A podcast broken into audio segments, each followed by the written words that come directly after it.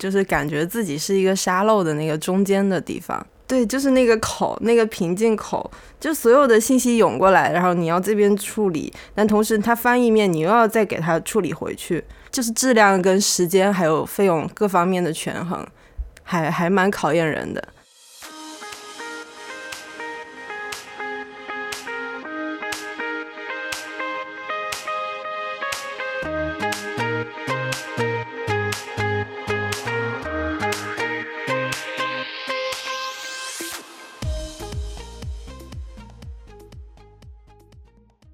干货会过期，潮货会发霉，只有湿货历久弥新，温润你心。大家好，欢迎收听应该两周更新一期，但是时长三周更新一期的 Annual FM。我是杰杰，今天没有利奥。我们是一档在 Apple Podcasts、网易云音乐、小宇宙以及其他泛用型播客客户端播出的设计、生活美学、数码科技相关的电台节目，欢迎关注。嫌电台访问太慢，访问 Anyway 点 News，随时掌握新鲜科技和当下有趣设计，然后向你介绍本台的会员计划。还没决定好是否要付费？没关系，十四天试用期、X 轴播放器、催更、额外试听内容等官网会员专享功能全部开放体验，支付九十九，全年试货不离手，支付一百九十九，会员名牌和纪念品不能没有，然后拉进会员群交个朋友。详情欢迎访问官网左侧链接。我们的宗旨是让你的听觉更懂视觉。如果你喜欢我们的节目，欢迎帮助我台转发传播，让更多可能与你一样好品味的人来到 Anyway 点 FM。呃，照例今天开场要先跟大家道歉。之前的听众特辑里面，我们把主播的声音都给去掉了，只留下听众的声音。虽然有点像故事 FM 的那种感觉，但也有朋友说这个听起来更像单口，不像我们。节目以前的样子，所以在这一期本来应该是我们的听众特辑的下期节目，让我 拖了很久。因为如果是要变成两个人互相对谈的话，这个剪辑的成本会多一点，而且加上最近年关，公司以及其他个人的事情会比较。多一点，导致呃上个礼拜又拖更了，嗯，而且到目前为止我也只剪完了一位朋友的节目，那我们就把这个系列做成跟 Palm 一样，本来应该是上下，现在变成上二三四这样的节奏吧。那今天的这位朋友，她的名字叫麦瑞，她也是我们邀请到的第一位女生。就像之前那次节目里面提到的，很多朋友的关键词在这一年里面都是。变化，呃，麦瑞其实也在他的工作当中遇到了一些变化，嗯，主要是工作职能上的变化。那话不多说，就让我们开始今天的节目吧。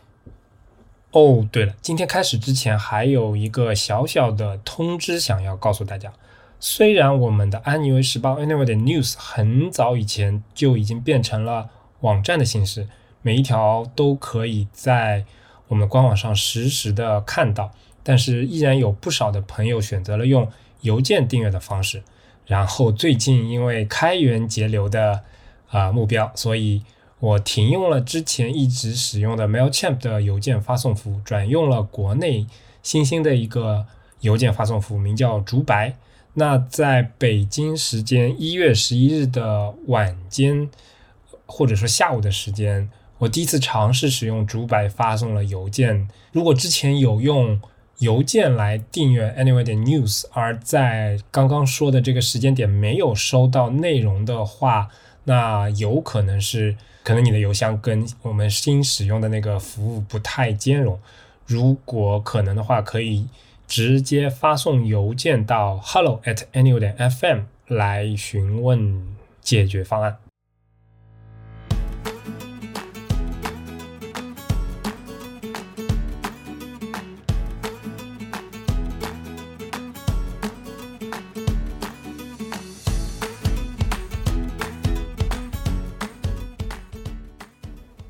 大家好，我是麦瑞，呃，我的坐标是福建福州，呃，我所从事的行业是跨境电商的平面设计。在我的那个本科两年结束了以后，呃，因为家里的一些原因，我有机会去了澳洲，去悉尼发展了大概两到三年吧，不是去求学的，不是去求学的，是去工作的。嗯，所以确实你可能比起比如说有台的两位主播，就是没有从学校再到找工作这样的一个循序渐进的过程，就直接去工作的，对吧？对的，因为因为是家里人的关系，所以我不是去留学的，然后所以从刚开始对于这个这个社会的接触和认知都是从从打工开始的，大概一到两年没有从事设计，就没有专业从事设计的工作，但是因为热那份热情还在嘛，对，中间也都有接一些啊外包呀，帮人家做做 PP 海报啊之类的这种活动，呃，这种活儿都一直有在做。然后，直到自己受不了了，我觉得嗯，不能一直打工下去，就投了一份简历，在 agency 做了一年。虽然是华人的 agency，但是他所有的 case 都是 local 的，所以那一年对我来说也是成长性很强的一年。所以有那个经历了以后，对于我后来回国的后一份这份工作来说，还是挺有帮助的。我个人是。在国外没有太多的归属感，了解，嗯嗯，就国外的月亮并没有比国内的圆，是事实上国内的人情这些东西会让人感觉更温暖。我其实一直都是做平面设计，但是很巧，从二零二零年开始，工作上有一个很大的变化。就像上一集有很多人说遇到过啊公司裁员，那我们公司好巧不巧那年也开始裁员，然后设计部又是头一个被砍的。但是呢，我跟他们不太一样，我是留下来唯一的那一根独苗，我一个人扛下了所有。对，那等于什么都得做了，是吧？对，对，所以一下子被打开了。详细都会负责哪些呢？我是在首先背景提要先说一下，我是在一个呃跨境电商公司做这个，原本是做这个平面设计的，然后比较偏。那个，比如说像详情页啊、官网啊这类的平面设计，对。后来的话，这一块因为原本我们内部是有摄影师，也有设计师，甚至就我这边上面还有组长、还有经理的，但是一夜之间，嗯，都没了，然后就剩下了我一个人。那我就把所有的业务就就要先顺下来嘛。同时呢，我们要找外包合作的这种呃机构啊、伙伴啊这样子，所以等于是有点。变成了有一半窗口性质的工作，但是又是这个专业项的啊，对的。哇，那你这个听起来这个裁员的规模好像还挺大的。呃，也不算大，但是也不算小，就是比较中型吧。我理解中是比较中型的。对，然后我在这家公司也待了，明年的年初就待满五年了，其实也蛮久的。所以，所以说其实也挺困惑的，就是二零二零年年中间的时候，呃，出出了这一个变化，然后硬着头皮经就是接了下来。怎么讲呢？也算是经历了不少吧。就是在这一年之间，经历了很多这种以前没有经历过的事情，也是一个机会，把我的这个眼界也好，怎么样也好，都打开了。但是在这之后，自己就会有一些迷思跟困惑，就是下一步该怎么走，该往哪儿走。的确会有这种问题，嗯，所以每个阶段其实困扰都不一样。有的朋友可能 他困扰说这个怎么留下来，有些人可能困扰说，我怎么怎么怎么这个方向做得更好。你是不是可能对自己的定位会有一些有一些困惑？到底应该是做以前的纯设计呢，还是说可能更更杂一点？对的，对的，这个是这个是比较困扰我的事情，因为。呃，以前等于是有点偏技术技术层面的，那现在等于有点是就很杂，你要做很多沟通口的事情，好像你又在把控着一些事情，但其实在我的感受上，外包是很不好被把控的。然后我们也尝试换了好几家的合作的公司，小的也有，个人的也有，大的也有，但是就是参差不齐，一言难尽，对。其实我我原本的初衷是想报复也好，或者想法也好，我是想发展就是品牌这一块的东西。因为早前刚开始做跨境电商的，他们其实就是卖货，并不太 care 品牌这个这个东西。但是我当时入职的时候，我就是看中啊，我们公司有想往这个方面发展，而我在这上一份的工作是在一个 agency 做这种。Branding 相关的设计，那时候没有很深入，但有这方面的概念，而且我也很兴趣，也很想做。然后就想说，哎，那去到甲方公司可以更多的接触落地层面的东西。那怎么把好的一些品牌的东西融到日常的工作当中？那是我当时的一个想法。但这个东西没有那么容易，到现在也才有一些些的端倪。原来是这样。那其实你的你的经历还挺丰富的，agency 也做过，然后甲方也做过。对。然后但是在甲方里面，可能要扮演一个 乙方的这种把控的这种角色。对内部乙方，内部乙方和外部甲方就夹在中间的那个部分，对，刚开始挺难的，因为自己原本是就是处于乙方的这个位置嘛，然后你再去把控新的乙方的时候，你有的时候会太过于换位思考，但太换位思考好像也不太对，对你毕竟还是站在甲方的这个这个地方，所以在这一个过程当中，其实对我来说。呃，挑战也好，然后引发的迷思也好，都是很多的，甚至一度有一点点小小的抑郁，嗯嗯，抑郁都有，就我以前也做过类似的，但是好像没有到抑郁。然后，反正以前我们也是做，但我们不叫电商设计，我们是叫运营设计。但但听下来内容跟你讲的应该差不多，比如说一些落地页啊，然后活动页呀，比起做 UI 设计来说，更像是做平面设计。然后。然后这一部分确实老板的资源给的也不足，所以要很找很多外包，有些还是驻场的外包，有些可能是外部的外包。但是这个外包过来之后。其实就很纠结，就这些人也不是归你管，但是呢，你你还得在质量上得把控住。但是呢，有时候你又觉得，哎，这个事情好像还不如自己做，但是时间又来不及，就反正各种纠结。是的，是的，就是感觉自己是一个沙漏的那个中间的地方。你这个比喻我以前没有想到过，我觉得很有意思。就是沙漏对吧？对吧？就是，嗯嗯，对对对，对，就是那个口，那个瓶颈口，就所有的信息涌过来，然后你要这边处理，但同时它翻译面你又要再给它处理回去，就是质量跟时间还有费用各方面的权衡，还还蛮考验人的。但一下子下来，就是也也就是硬着头皮上嘛，硬硬着头皮上也算是承接下来了。去年年底年会的时候，也拿了一个算是最佳员工的这种奖项吧。当然心情是很复杂的，心心情是非常的复杂。对，然后今年也在我的呃跟领导这个凹资源的这块也说了，就我们内部还是需要有人做落地执行。就比较快速的一些东西，比如说像海报 banner 啊，然后一些一些比较涉及核心的东西，我们还是尽量不要去外包。所以在我的努力下，今年也多了一些更专业一些，或者说更有活力的一些设计的小伙伴吧。但是呢，这一块的人员还是比较精简，毕竟不是公司的重头。如果是重头，也不至于拿去外包嘛。那我们现在外包的就是产品拍摄，还有。产品的这个视频拍摄，因为需要更多的场地资源，这是我们目前没有的，那就就寻求一些合作这样子。所以今年也也变了，变得有很多的出差。所以像你上一周在团建，其实我上一周都在出差，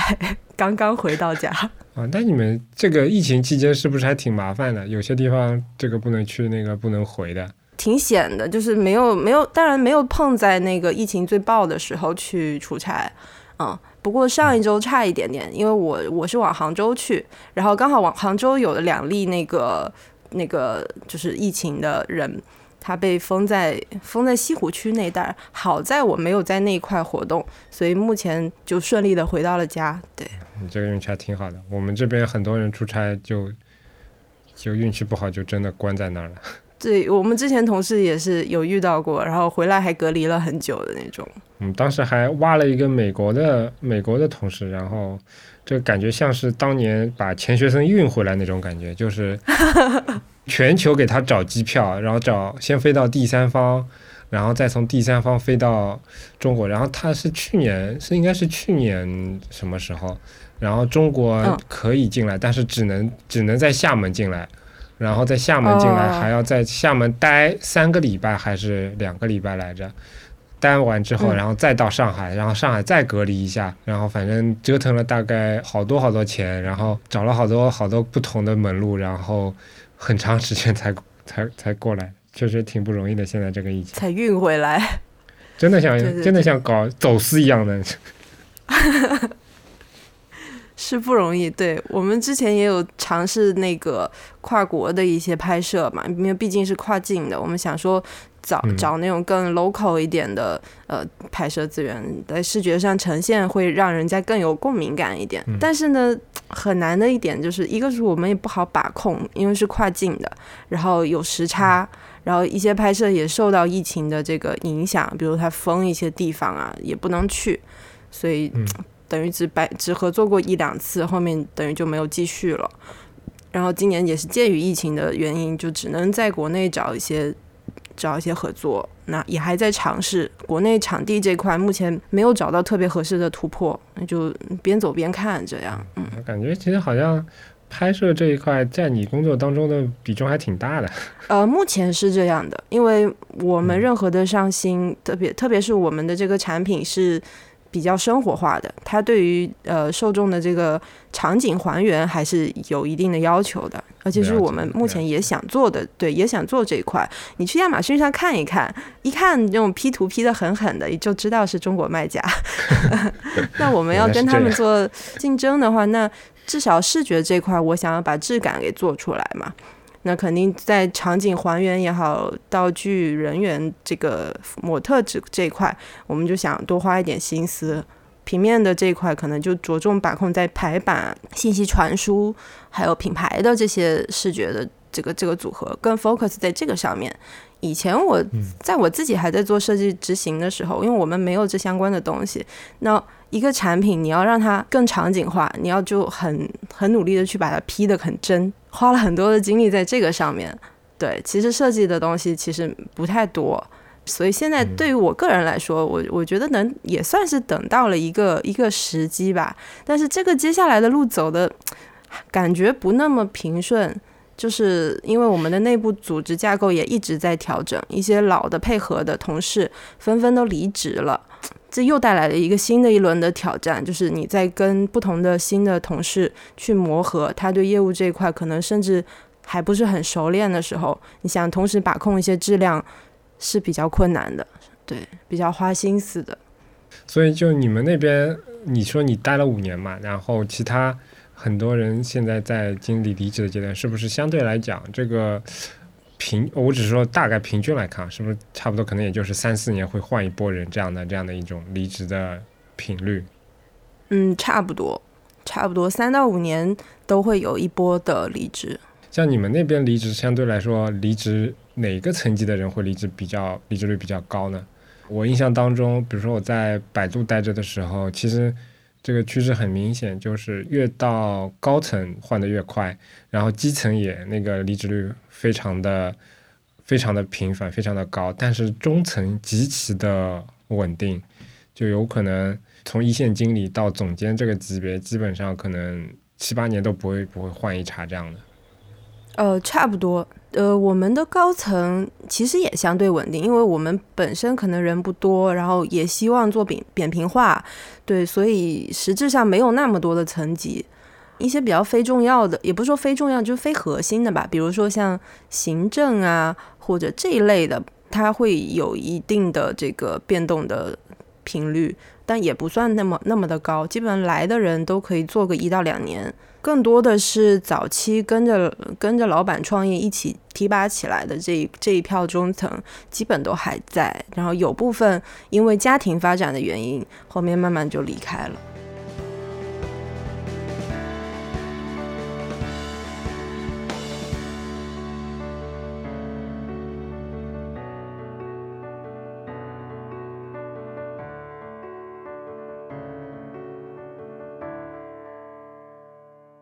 哎，不好意思，我我之前一直没聊你大概你是在哪边哪个城市工作的来着？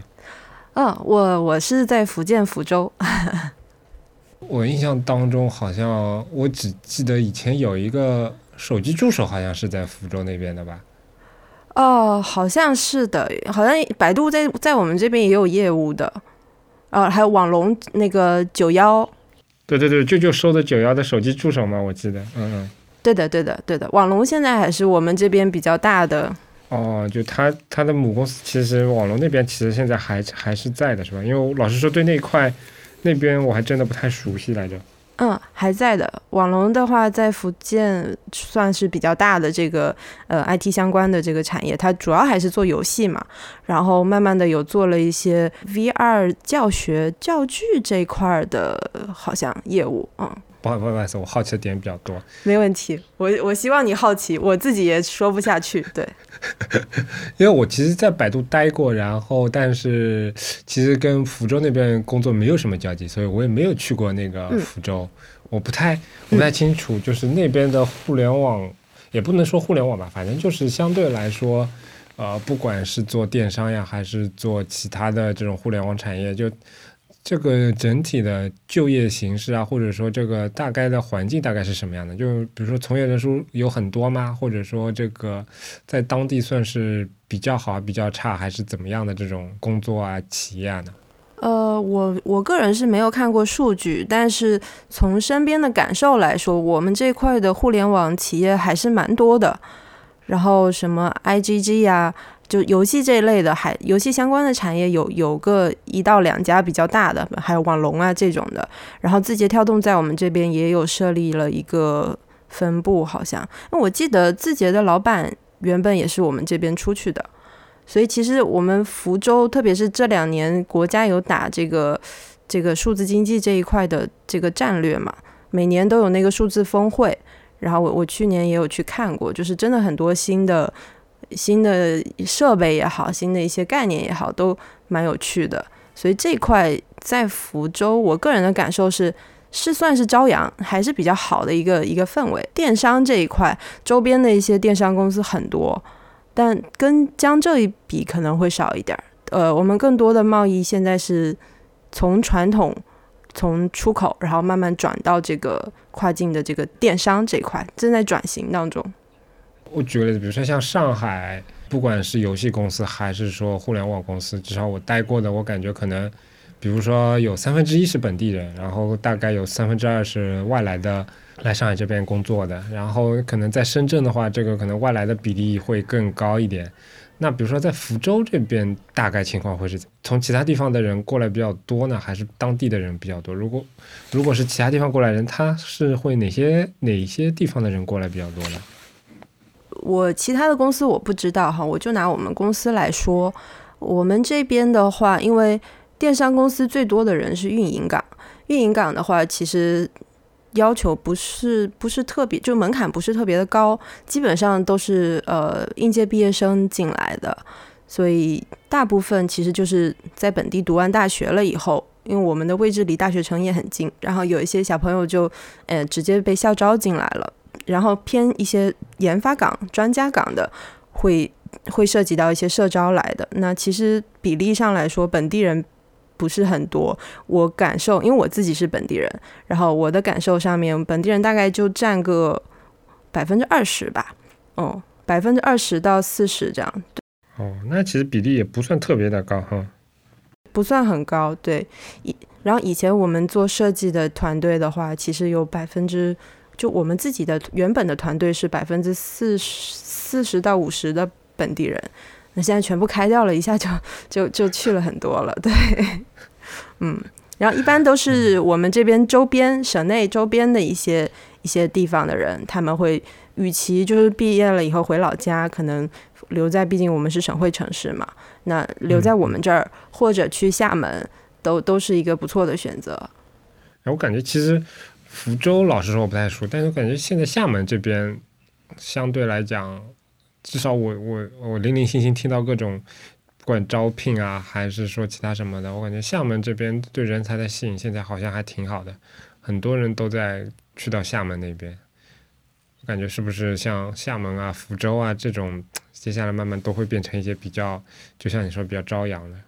对，我的感受是这样的，因为首先厦门它。原本这个城市的曝光量就比福州高嘛，那同同样的，你就你就拿那个山东来做一个做一个例子，就是没有人知道省会是那个济南，都大家都知道青岛，那我们福州是一样的，我们也是省会城市来的，但是我们很低调，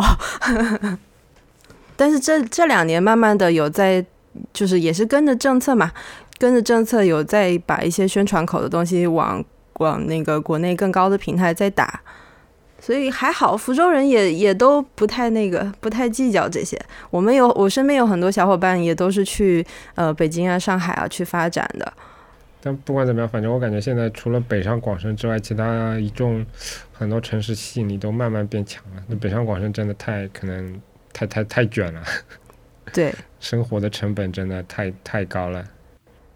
是是这样的，是这样。我在外地，呃，不对，我在北上广深发展的一些朋友，我们有的时候也会聊，甚至我们有些朋友就是发展了几年以后就选择回来了。那而且回来其实。也真的也是一个不错的选择，因为它城市处于一个上升期嘛，然后机会也慢慢的在增多，对于这些更专业的人士是有这个需求量的。我可以看得到它城市发展的速度非常快，就随着我们建地铁啊通了以后，这个速度是肉眼可见的提升。所以我对于自己的这个自身发展来说，我大概率也不会往北上广去挤，因为毕竟。嗯，人已经很饱和了，对，还是安稳在自己的城市里头，就在，也许会在这家公司继续发展下去。那，也有如果有好的机会，我也我也想考虑考虑。但就这个时候，就涉及到了回归到我们之前的问题，我的职业发展，我到底要规划自己定位在什么样一个？到底要做什么？对这一块，我就就开始有点迷思了，感觉好像又都可以吧，但是。你说这个综合的东西，它算作是什么呢？它没有给我一个很明确的 title，我也不知道该怎么去去界定它。都体验过了一下，但是好像都还不太不太成熟。对，其实跟我跟我老婆这几年感想有点像，就他以前本来可能是个偏技术的嗯专业，然后第一份工作也是做这样的，但是后来跟着一个朋友出来创业之后，他就成了一个。什么都包，只不过他那个包的可能比比你这个范畴可能更更广一点，有点像总经理助理一样那种，什么财务啊，然后什么可能运营啊，然后可能招聘啊，然后人事管理啊，呃，乱七八糟，反正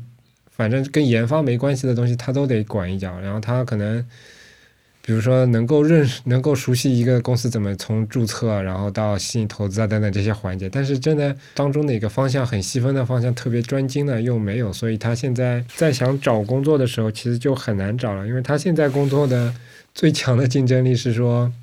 嗯，他跟老板很熟，然后老板对他也很信任，能够把很多东西都放给他，但是，嗯，如果再换一个公司从头来过，然后要管这么多东西，其实是很难的，所以他对的。现在找工作的时候，就其实也经历过你这个感觉，就是到底要不要重拾一些以前的专业啊，或者说什么呀这种，嗯，反正也苦，挺确实也挺苦恼的。人人生可能到了一个阶段，都会都会有这样的。那目前他找到出路了吗？还是说还在迷茫当中？因为他之前去读了一个硕士，就读了个 MBA 那种的，然后就今年正好特别想要换工作嘛。其实找了很长时间，就索性也就直接往那个总经理助理这个方向去找了。但是确实这这类工作的不太好找，因为真正能开这种 title 的这种公司，基本上都是中大型的那种公司。我中大型我只可能比如说有一两千人，但是他之前。待的公司就比较小型嘛，然后如果如果跑到一个比较大型的公司里面要招一个类似这样的一个人的话，你没有相关的经验，我觉得一般人也不敢给他这个 offer 的，所以他其实找了很长时间都没找到，但最近反正是找到了一个规模没那么大的，可能千人左右，但是他们又招的比较急，然后不知道为什么他们可能对学历学历比较有要求，然后哦。都要什么九八五啊，然后最好有两个硕士啊什么的这种，然后可能就没有什么在比较急的情况下没有什么人可选了，然后就就让我老婆去了。然后我当时跟老婆也商量了很久，她也觉得这个工作可能她也不一定能适应过来，但是可能觉得可以至少可以做个跳板吧，就至少能够呃刷新一下她的这个工作经历，我觉得也还可以尝试一下，所以所以她最后就决定还是勇敢的去跳了一下。嗯嗯嗯嗯，那他目前怎么样？适应了吗？最近正好在 gap 啊，就这个礼拜刚刚在把前公司的东西都清掉，然后还还没有去上班呢，所以我现在他也不知道他能不能适应。嗯，那不管怎么样，是一个很好的开始，我觉得至少比一直在迷茫来的好。对，是一个机会，挺好的。对，我也觉得对。其实我觉得我老婆的迷茫点可能跟你也不太一样，就是她倒不是说觉得自己不清不清楚以后自己做什么，而是说现在那个公司对她来说没有发展，但是那个公司安稳的待着也挺好，就是 比如说可以很放温水煮青蛙，对对对对对对，就是这种，就是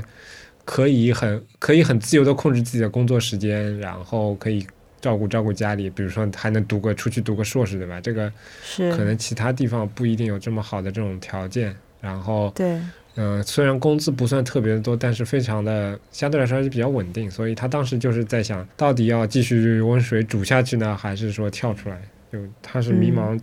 这个可能时间比较长一点。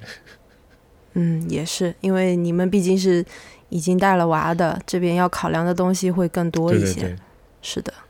怎么感觉好像变成我在说故事了？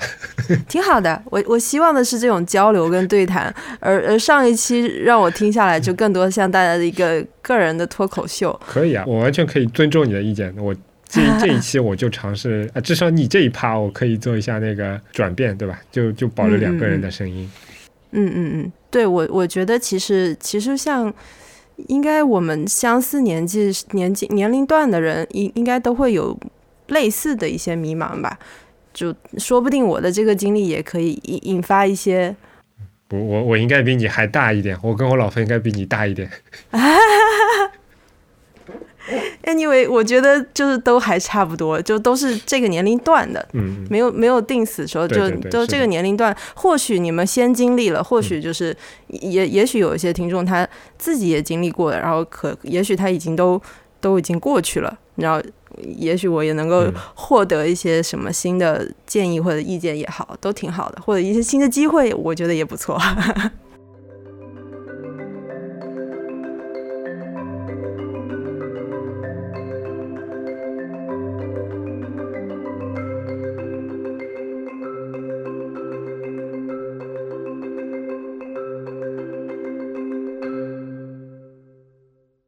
再说回你吧，就是，嗯，啊，那你现在有，就是虽然是迷茫，那你内心有这个偏向吗？就比如说是，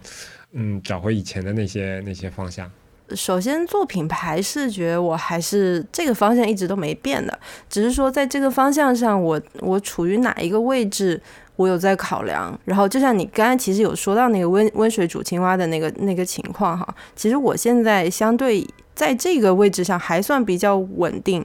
但是我们会有出差跟不同频次的这种加班，所以我到这个年龄段更想做一些自己的关于自我表达的一些东西。平常没有时间去做这块，我原本是是有一些兴趣爱好也好，或者说想做一些，包括像播客也也是在我的计划当中的，所以想要拨一些时间给自己，不想就是沦为一个社畜，因为之前那个。转变下来，我等于所有的时间都被都被工作占满了，我不是很喜欢这样的一个状态，所以想要多了解，多留一点时间，对，多留一些时间给到自己，它其实也会对我的工作或者对我的未来的发展是有帮助的。所以考虑到这一层，我现在可能会想多接触一些技术，但是也有可能是一些周边技术，不不是那么核心的技术。对，反正可能几年之前。我的想法跟你非常非常的，嗯，像我，因为我我也感觉说，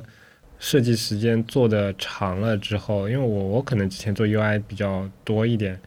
但是就感觉好像在大学的时候里面会非常的有激情，想要做这个东西做一辈子，但是真的到工作的时候，发现虽然我有这个能力在业余的时间继续做 UI 去赚钱，但是好像我，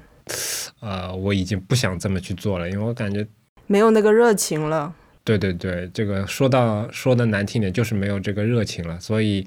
就就确实是想花一点时间，花一点个人时间去发展一些呃不太一样的东西。但是呢，就像你说的，我当时也想发展一些虽然不太一样，但是跟这个主页最好还是有那么一点点关联的，至少对对对对，就比如说是梯形流行说的那个说法嘛，什么梯形发展，对吧？就是可能跟设计直接。嗯，没有相关，但可能是一个上下游，或者说是稍微有一些互相帮助的这种这种方向。所以说做播客呀，或者说有时候写写点东西，写点代码什么的，也也挺开心的。就至少虽然每天回家可能要额外花一点时间做这个，但是我老婆她也能明显的感受到，就是啊，我一旦做这个事情的时候，哎，这个。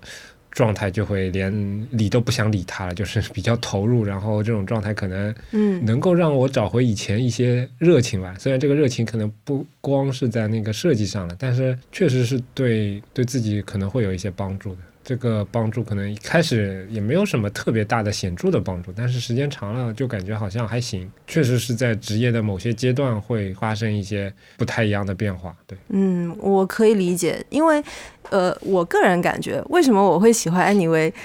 他有一个，他有一个东西召唤着我，就是我自己也是喜，就是我我自己是喜欢把热情投入在自己感兴趣的事情上面，包括做平面设计、嗯嗯这个专业也是一直以来自己选的。然后我记得有一期我有留言过，是具体是什么留言我不记得了。某一个点引发了我当年自己做刚开始摸索摸索做网页的时候的那个那个记忆，然后让我很有共鸣。就我很喜欢的是是这种因为热爱而去投入一件事情，但是一旦这件事情他把我的这个热爱消磨了以后，我可能就没有那么大的投入的这种这种意愿了。那你长此以往温水煮青蛙下去，只有可能让我这个，除非我找到一些新的热情的点，我还能投进去，不然的话，你给我再好的待遇条件，也可能也呃，可能我也会选择离开，是这样的。那我现在就 这份工作就处于有一点开始消失殆尽我对他那个爱了，然后我可能要就像你说的，通过一些对自己的一些新的兴趣点的开发呀，或者怎么样，我想多多找一些热情回来。就可能三分钟热度的人都会有这样的问题。三分钟热度其实怎么讲呢？真的有好有坏的。嗯好处是说，我感觉基本上什么都会去感兴趣。这个对，就有些兴趣，哪怕三分钟之后丢掉了，呃，冥冥之中哪一天说不定还是会有一些帮助的。但是坏处是说，我感觉每样我都没有办法很花时间的去非常系统的去学习。对我来说，长此以往，我自己已经有这个意识了，然后也对自己的这个自身的缺陷非常的清楚。就我知道我自己完全不可能花很长的时间在这个上面，所以说我可能也就非常非常浅显的去学一下，比如说给给我们节目片头写音乐什么的，那我 我可能就不会去很很认真的报一个什么古筝的班啊，然后从头开始弹起啊，我可能就是 B 站上找一个找一个速成的这种。教程，然后把基对对本的它里面，对对，把里面的那种精华的那些基础的指法给学一下，然后到软件里面看看怎么去模拟。一旦模拟出来有那么大概一点点感觉，哦，可以了，可以了，然后就对，就停了，这个热情就没有了。对对对对，是这样的。就所以我，我我自己也是比较杂学这一块的。然后我当时就。我读书的时候就跟自己说，我至少要抱住一个能让我活命的技能，长 长期的去对长期的去深耕。那然后其他的让自己锦上添花一点。所以我就也也很感谢我的母亲啊，她当时是说，呃，让我自己选专业，但是只是要求我的学历要达到至少本科嘛。然后我是先是读了个专科，后来读了专升本，一直都是在跟设计相关的。原本专科的时候更多是学技能、学软件，就当时学的那个叫图形图像制作，但是我学的是 Adobe 全家桶，就所有的这块。那当时专业是我自己选的，因为从小学的时候我就开始做 front page，就开始做自己的个人站，稍微小玩了一下 啊。然后后来呢，初中、高中的时候在追星，然后又有这种什么 P 海报呀这一类的东西，就一直都在做。这些相关的热爱的产出，所以这些的技能对于我来说，在早年已经是深入骨髓了。然后包括像你说 coding 这一块，其实我以前读大学的时候，补充一下，去那个读本科的时候读的是艺术设计。当时就是想说，哎，我原来学的是技能，太层次，我个人是觉得层次低了一点。那我想要更细，就像你说，寻求系统化的一些理论的支撑啊，或者说更广的一些设计相关的面，所以又去读了一个这个艺术设计的本科。但是它时间很短，就只有两年。我也小小的艺考了一下，跟普通的艺考差了一门速写。也算是矫正了我自己的那个就是非科班的那个心愿吧。就原本是感觉自己是非科班的，不是正规艺术生读上去的。但是专升本我也算经历了艺术的考试，然后半只脚吧，嗯，我个人认为是半只脚还是在科班的这个位置上。刚开始也做过所谓的 UI 设计，我是想做那块的，但是我是觉得 coding 是我的比较薄弱的一块儿，可能就是 PS 当时比较熟吧，就更偏表面的东西，没有没有到整一个什么，对，没有到那种 coding 的部分。然后当年在 agency 的那个工作也做过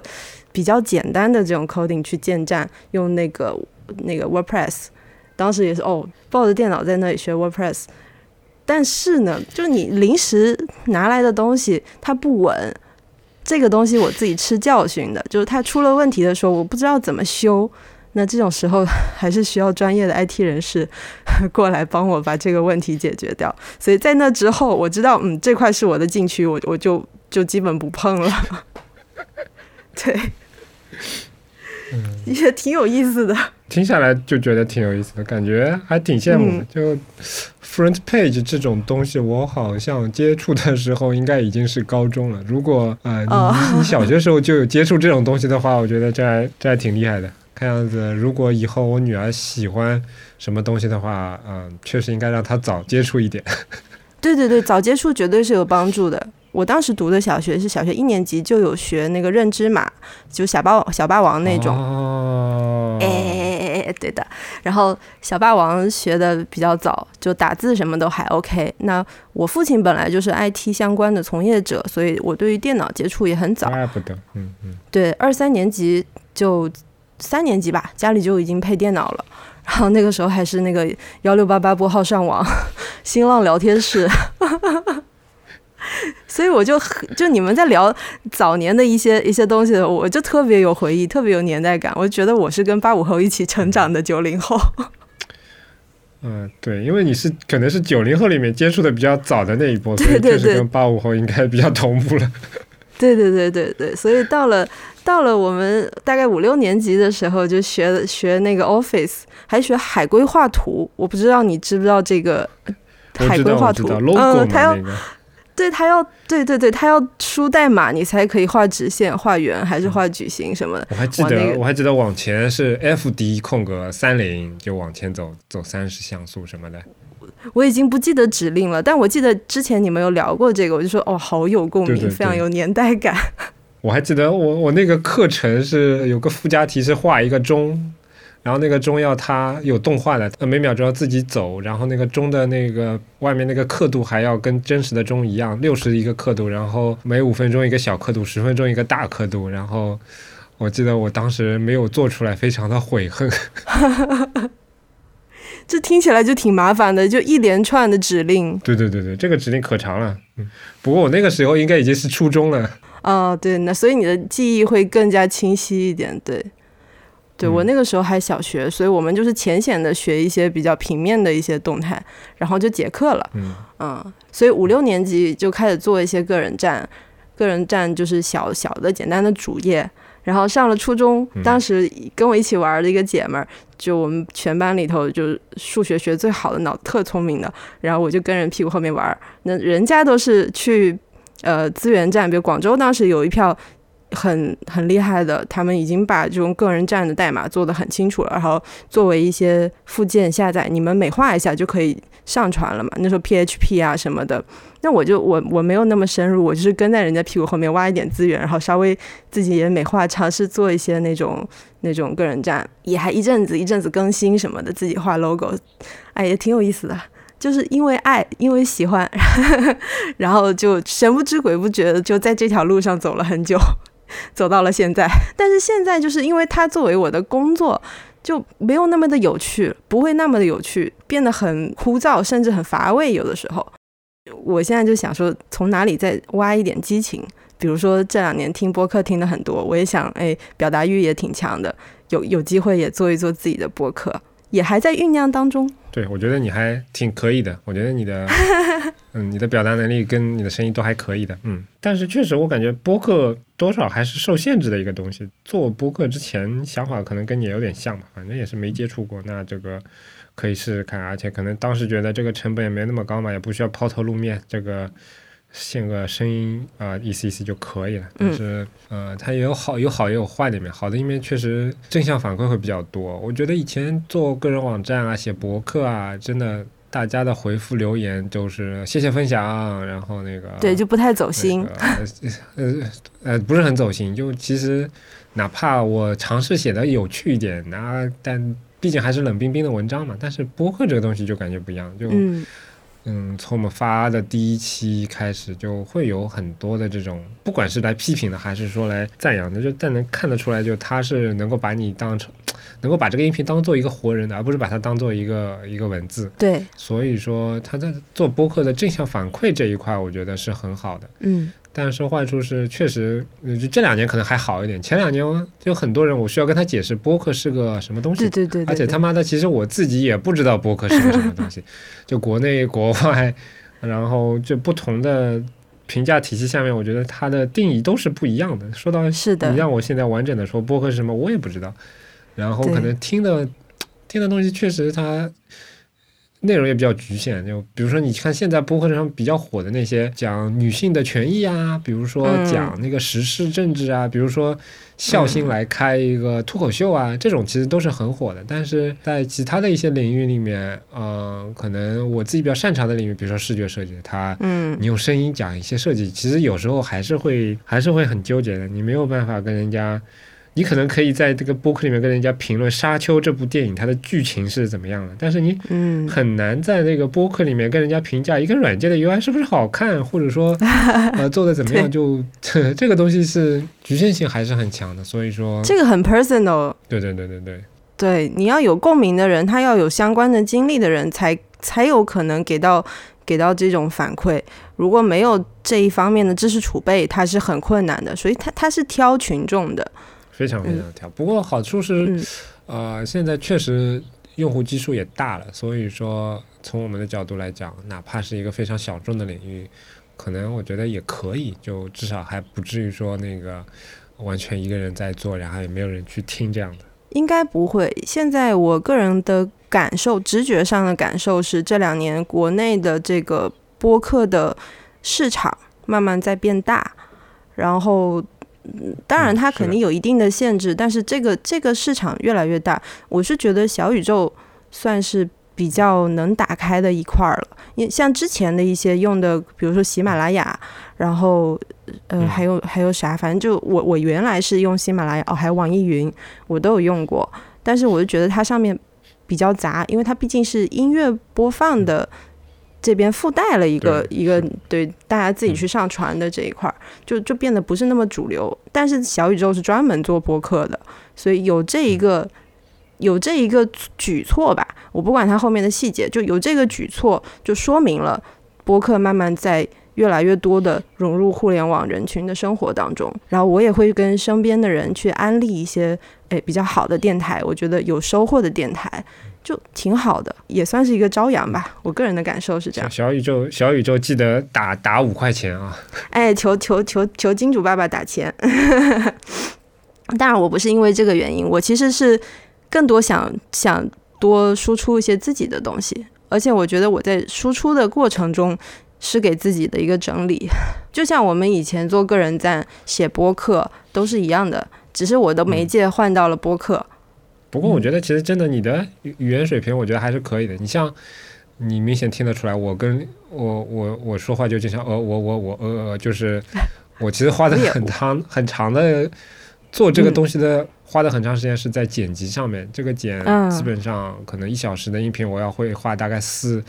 四到五倍的时间去去剪，然后这部分其实是我以前没有想到的。另外一个没有想到的是，做了这么多年，我跟利昂这个吃螺丝的水平一丢丢都没有改善，所以说就是。其实这一块是会占用一些比较多的时间的，但我觉得像你基本上，我觉得说话的表达能力还是非常不错的。那这个其实这这就会省掉很多很多这种后期处理的这种时间，那会挺不错的。而且其实小小宇宙，我觉得做的，他们最近不是在做一个给主播用的一个在线编辑器嘛？它就是说，现在第一期的话，它可能只能做到说把你的音频传上去之后，它帮你语音识别。然后嗯除了像以前那种波形的去编辑之外，还能按照那个你的文字直接去删减。就比如说你要删掉“你好”两个字，那你就把两个文字给删掉，或者找到这嗯两个字，然后去删对应的波形，就就可以方便很多。而且就嗯之后的话，他们也会出一些，比如说口癖检查啊什么的，可以把你一些口音啊什么的直接剪掉什么的。我我我觉得啊可能这也是接下来会对更多人会更受益的一件事情。哦，我觉得小宇宙应该不止打五块钱了，我说了这么开心，五十块钱应该有的吧？均 分均分。OK，反正就是现在我能够看到这个小主小宇宙对这个新人用户有一些好的地方嘛，那也就促使了我更想。更想尽快的把我的这个博客也做起来，我甚至还请我的朋友帮我做了个片头。哦，这么高级，没有没有，就是以前一起一起玩的，就因还是那句话，因为热爱聚集在一起的朋友，啊然后大家有各自对各各种各样的才艺，比如有些人会呃编辑音频啊。你你要知道，饭圈是一个就是才华聚集地，在饭圈里头有各种各样的呃有才华的小小伙伴。对原来如此，嗯嗯。嗯，老老饭圈现在已经已经淡出很久了。所以，所以你看，这这是我前面说的嘛，就是你的各种兴趣爱好啊什么的，嗯，呃，总归后期会在不经意间给你的生活带来某些帮助。用乔布斯那个他他那个什么著名的演讲里面那个叫什么 “connecting the dots”，对吧？就是什么时候做了一些不经意间呃完全没有想过有什么用处的事，将来说不定可能会派上什么用场。对，是这样的。而且我发现，越工作的时间越长，越觉得太过功利的东西反而不是那么长久。可能分人吧，但我我对我自己的是的是的定义是这样，我我不喜欢很功利、很功利的去做一件事情，它会让我觉得很难受。但是我如果哎无心插柳柳成荫的那种感觉是是最舒服的、最心流的。是的，是的，是的，嗯。然后其实我也很渴望交流，特别是今年遇到了这一趴的东西，可能身边没有太合适去交流的人，所以你也知道，我就进了会员群，成了股东，也想看看就是相关从业的一些小伙伴到底是什么样的一个状态。嗯，但我感觉至少在群里面好像也找不到可能跟你经历类完全一样的这种的。那没有关系，就是至少说有一些遇到的事情，比如说有有问题，至少这一块专业的人是可以多少能帮得上忙的嘛。我也在群里也不止问过一次的问题了，嗯。好，那时间关系，我们今天的听众特辑节目暂时先到这里。但是，就像开头所说的，这一次其实我们还采访了很多其他的朋友，在后续的节目里面也会陆续播出。而且，嗯，其他的朋友其实也是非常有意思。比如说，接下来这位朋友，他在群里被大家昵称为“小可爱”，从他的爽朗的笑声和那个 呃性格里面，你就能窥探到这个昵称的由来吧。大家好，我是来自上海九龙男子专科医院的，不不不行不行，这个不行这个不行。大家好，我是大家好，我是钱程，呃，来自这个 你不要笑，呃，大家好，我是钱程，来自中国平安，现在在做这个跟用户体验相关的一些工作，言多必失，说少一点比较好。感谢大家收听我们的节目。如果想要获得更好的收听体验，不妨尝试我台推出的付费会员计划，详情请见官网 anyway 点 fm 斜杠 member。同时，每一期节目提及的相关内容都能在官网上找到。如果你需要联系我们，可以直接在官网 anyway 点 fm 上留言，也能通过邮箱 hello at anyway 点 fm 来信，在微博、推特上搜索 anyway 点 fm 即可找到我们的官方账号，上面会不定期的发布一些即时消息，欢迎关注。同样，也欢迎你继续访问安妮微时报，浏览和订阅地址请直接访问官网 anyway 点 news。我们努力的目标是让你的听觉更懂视觉，欢迎大家通过各大泛用型播客客户端、网易云音乐、小宇宙上搜索 anyway 点 FM 找到并订阅我们。两个礼拜之后再见，拜拜。呃，万一我是说，万一后面的节目没有剪完又拖更，或者说感觉没有什么人听哇不剪的话，那可能就是明年再见了，虎年虎年再见了，拜拜。